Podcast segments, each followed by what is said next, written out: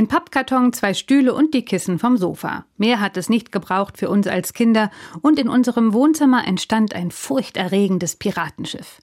Dann noch fix eine Augenklappe gebastelt und das Holzschwert gezückt und hey ho, Kameraden, ne Buddel voll rum.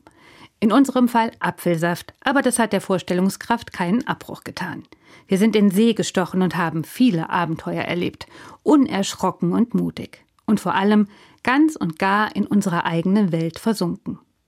Das wünsche ich mir manchmal zurück, dieses Spielen können, eintauchen in fantastische Welten und alles um mich herum vergessen. Nicht an die Rechnungen denken, die noch zu überweisen sind und daran, ob jemand wohl heute die Katze schon gefüttert hat.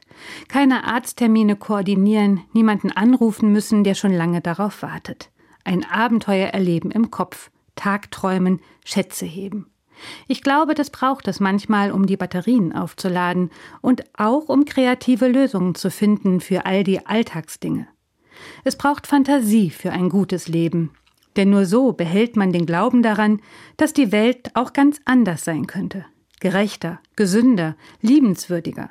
Wer nur auf die rohen Fakten schaut, kann nämlich leicht den Glauben daran verlieren. Also, wagt es zu spielen, wagt es zu träumen. Heute ist übrigens Weltkindertag. Vielleicht ja ein guter Anlass, noch einmal kindlich die Fantasie spielen zu lassen. Und wenn da jetzt noch ein Pappkarton ist und ein paar Kissen vom Sofa, hey ho, Kameraden, dann stechen wir in See.